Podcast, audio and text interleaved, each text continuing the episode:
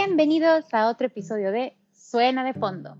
Esta vez, este episodio se llama eh, Dengue, un nombre muy curioso, lo sé, y suena de fondo una canción que solamente van a poder encontrar en YouTube. Se llama Blooming Sunday. Si no conocen esta canción, si no saben nada sobre esta canción, que me alegra, los felicito mucho, estoy muy feliz por ustedes. Si conocen la canción, tranquilo, tranquila, que aquí estamos juntos en esta lucha. Blooming Sunday se popularizó hace bastantes años por ser una canción que le llamaban la canción del suicidio. Comenzó a existir esta leyenda urbana, porque es lo que es una leyenda urbana, que muchas personas después de escuchar la canción tendían a suicidarse. Ya saben, como que si fuera esta película famosa del aro, donde tú ves una película y tienes siete días de vida, ¿no? Algo muy parecido. No tanto por el tema paranormal, sino por el tema que era una canción muy deprimente. Y pues sí, es una canción muy deprimente.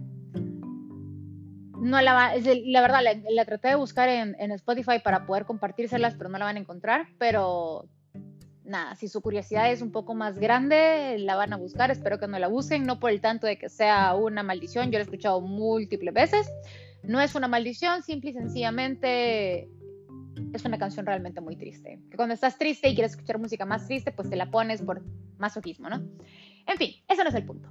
El punto es que este episodio se llama Dengue por una razón muy particular y es que hace poco me, di cuenta de algo y me di cuenta que mi salud mental tal vez eh, la había visto de una forma muy sencilla y muy chiquita y dije, ay, pues sí, sí puedo con eso, está chiquito, ¿no?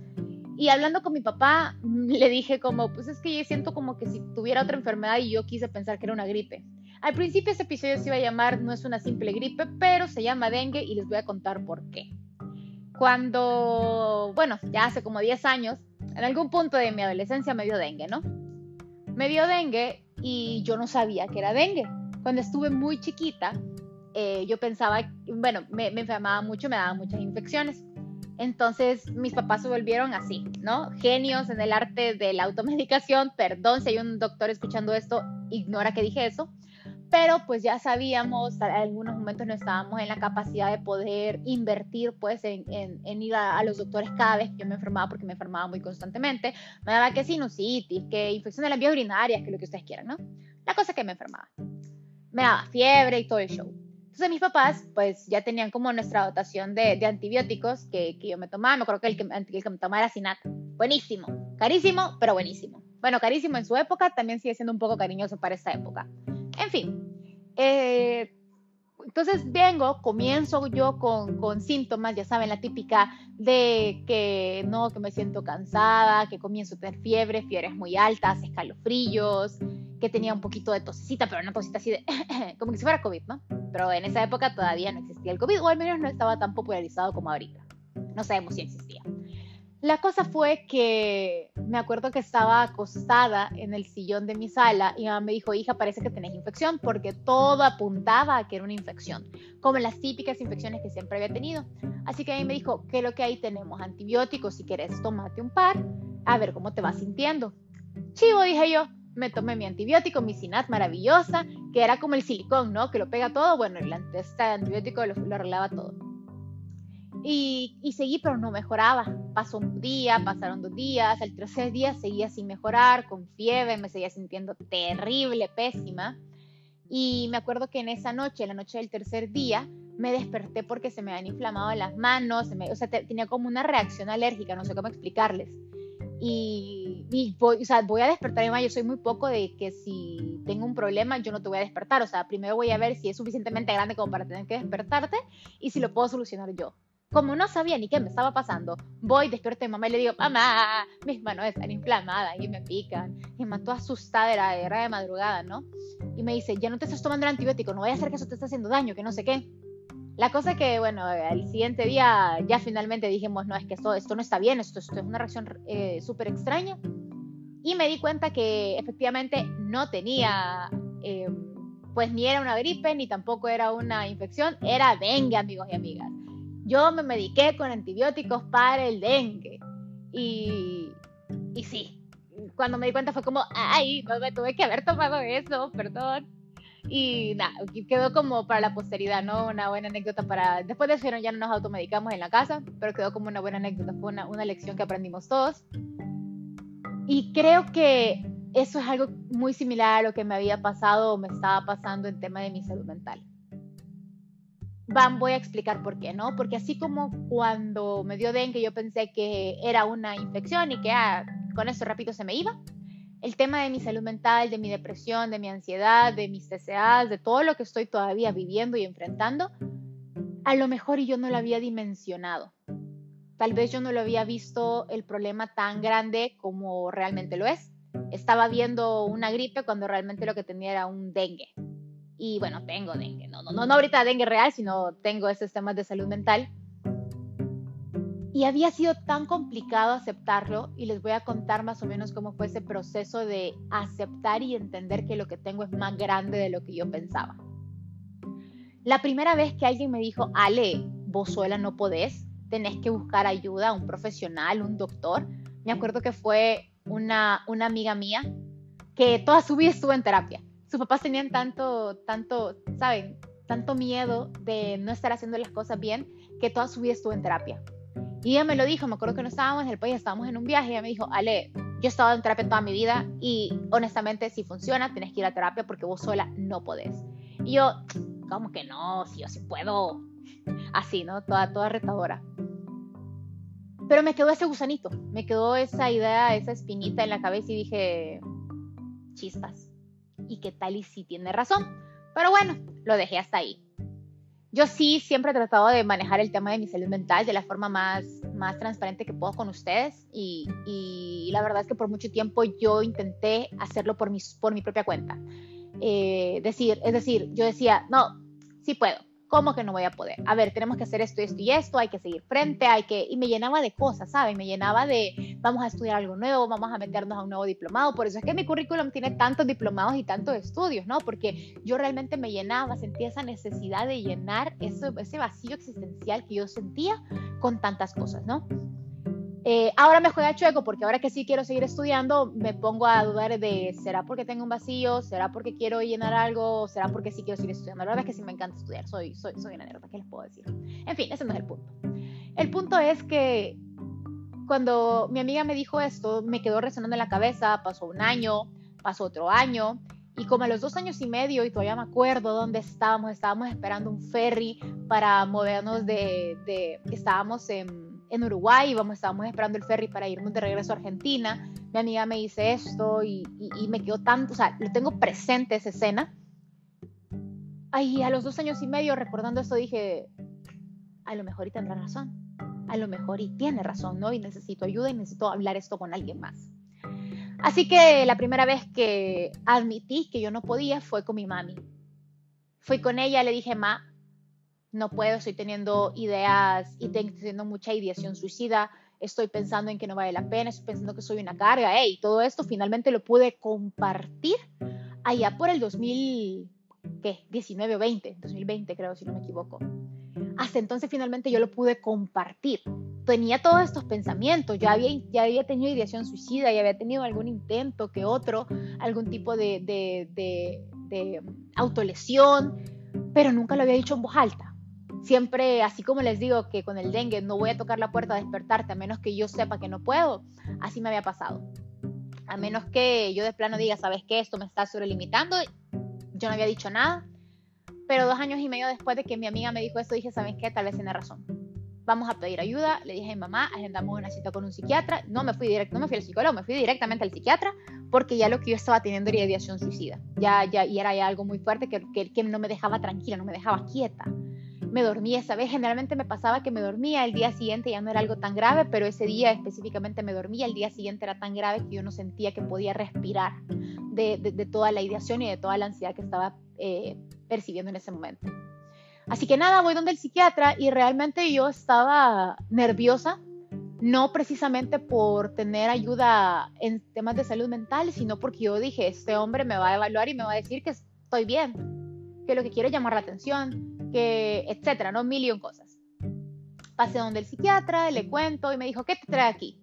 Que es la típica pregunta para si, si se van a ir alguna vez a, terapia, pues ya les voy contando.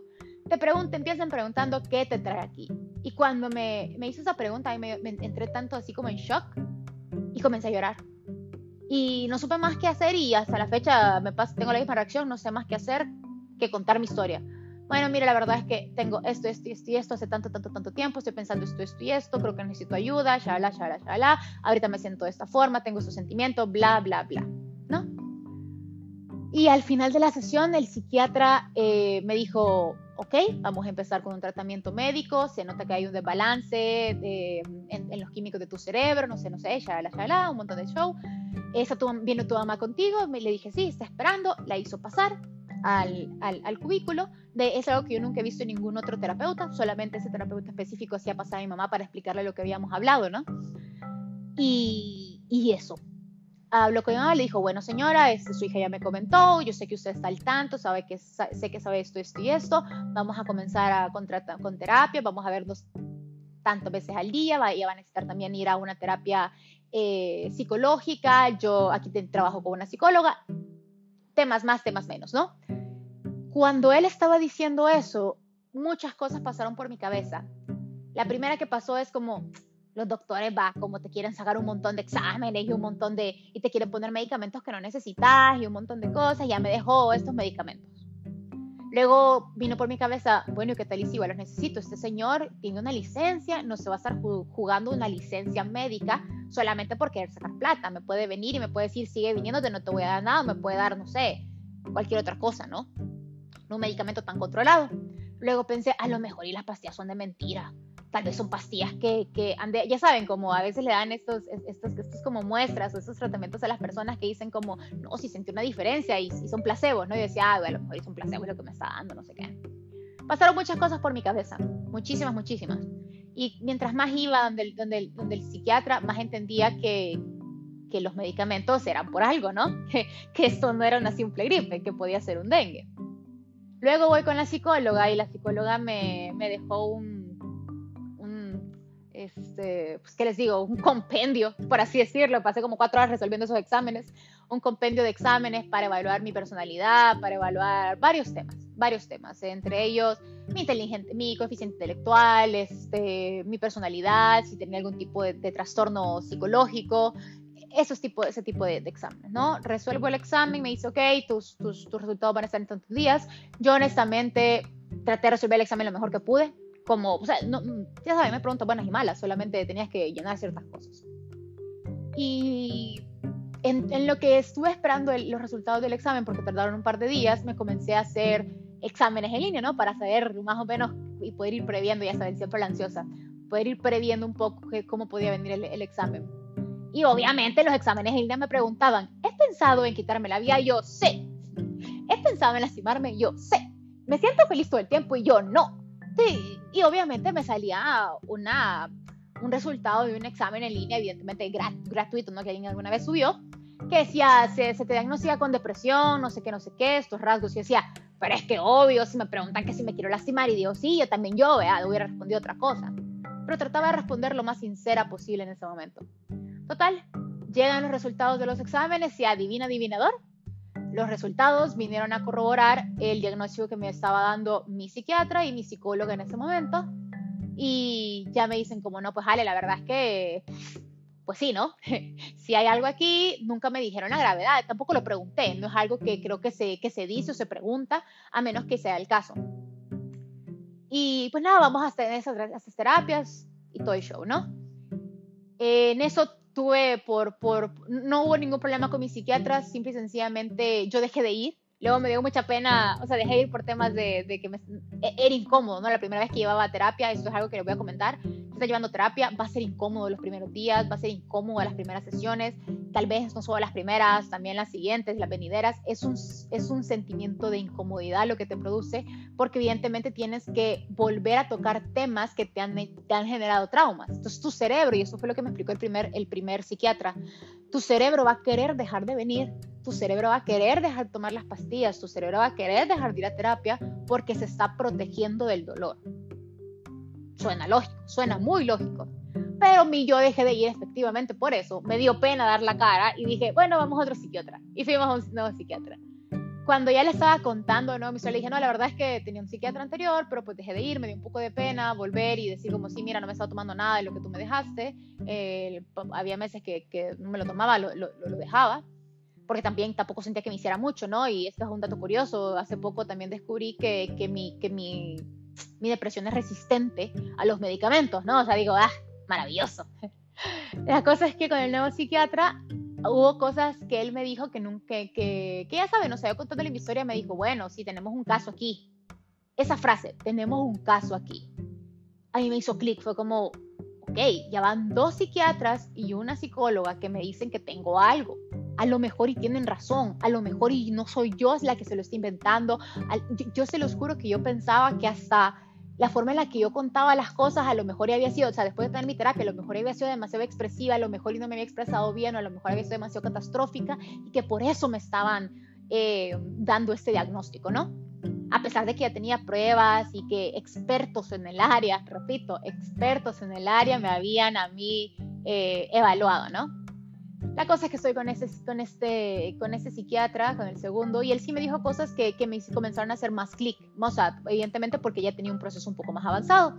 Y me decía, es que esto no es tan sencillo, es que esto no es fácil, vamos a, ver. Y cada vez que me decía, vamos a subir la medicación, yo decía, mmm, por algo le está subiendo y entendía yo que mi, que mi, que mi, que mi depresión no, no, reaccionaba a esto. El primer psiquiatra y el segundo psiquiatra, ambos me recomendaron incluso una terapia alternativa, o sea, una terapia alterna, o sea, que también iba a llevar siempre mi medicamento, pero otro tipo de terapia, para que finalmente me hicieran efecto mis medicamentos, todo un show, ¿no?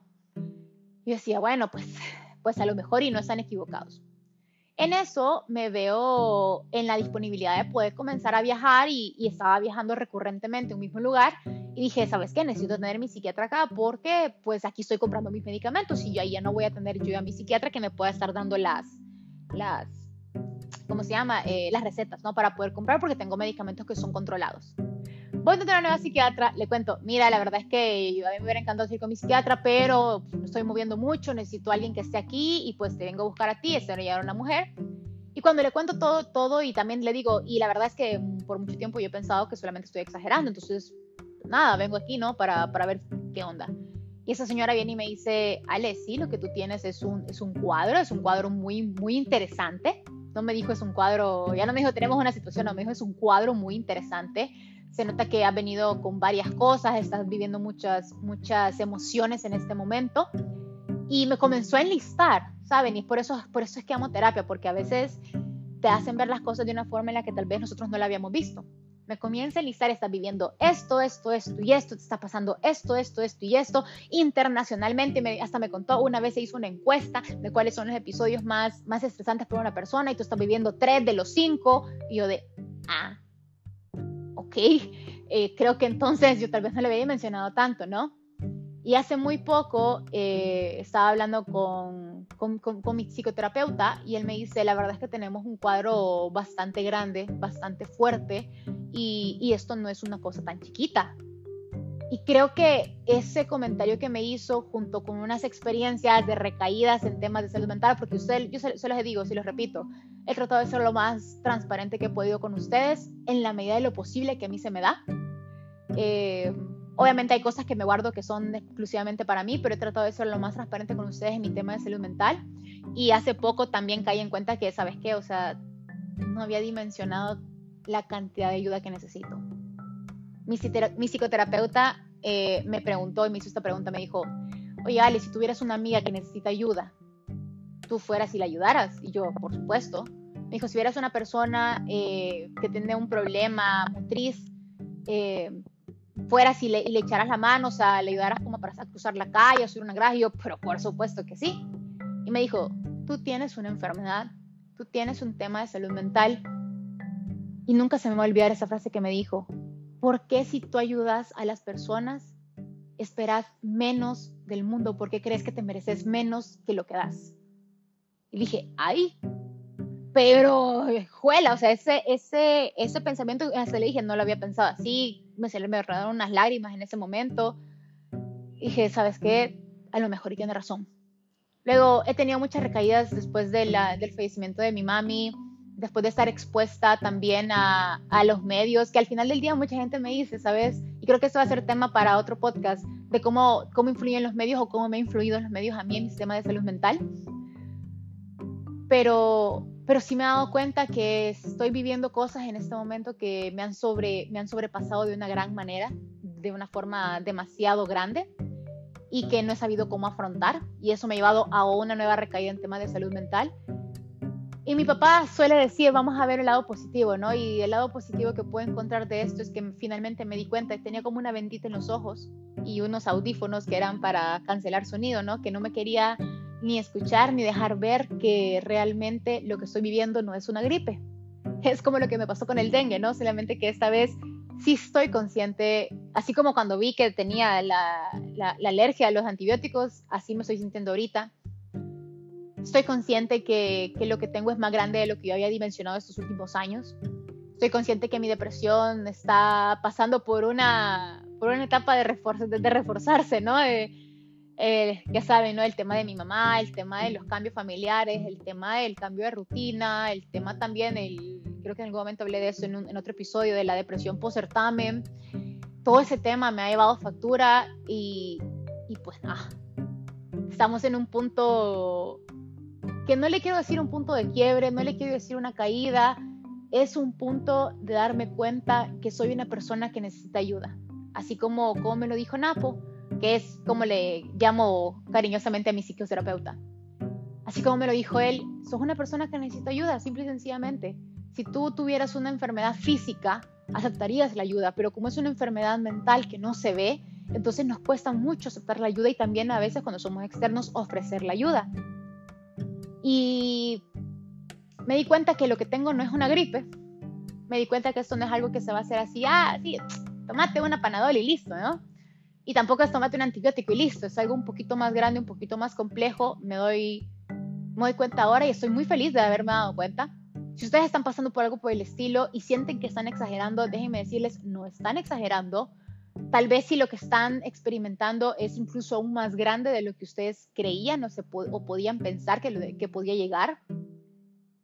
Y va a pasar que por la magnitud de lo que ustedes están experimentando, van a haber personas que vayan a decir, ¿sabes qué? Esto, esto no me gusta. Y van a haber otras personas que muy gratamente se van a dar cuenta que, siguen ahí y que tienen todas las ganas de ayudar y que no le van a tener miedo a hacerle frente a esto. Y está bien, está bien porque tenemos que permitir que la gente nos ayude. Mi psicoterapeuta me decía, somos un ser social para vivir en sociedad y esa misma característica de ser un ser, social es lo que nos impulsa o lo que nos mueve a necesitar ayuda unos de otros. Piensen en, en, esta idea, o sea, si nosotros nos detuviéramos a ayudar a una viejita que se quiere pasar la calle, ¿por qué esperamos menos del mundo? ¿Por qué creemos que nos merecemos menos del mundo? Así que espero que esto les haya servido de una reflexión para que se den cuenta que tal vez, solo tal vez, lo que están experimentando es quizá un poquito más grande de lo que ustedes se habían imaginado. No vayan a automedicarse, por favor. No piensen que cualquier cosa es una gripita o una infección y se las va a ir rápido, porque luego les va a pasar las mías del dengue. Hablo en sentido literal como en sentido figurado. Hay cosas a veces que no nos damos cuenta de la magnitud de lo grande que pueden llegar a ser hasta que nos enfrentamos a, algo que nos dice, ay, espera, yo no pensé que iba a hasta este punto. Y pasa, llegamos a ese punto y desde ese punto de aquí en adelante lo único que queda es aprender, reflexionar y seguir avanzando. Ya sea que se avance lento, que se avance con escalas, que se avance con miedo, pero creo que el punto al final del día es avanzar. Gracias por llegar conmigo hasta el final de este nuevo episodio de Suena de Fondo. Nos seguimos escuchando en el siguiente. Chao.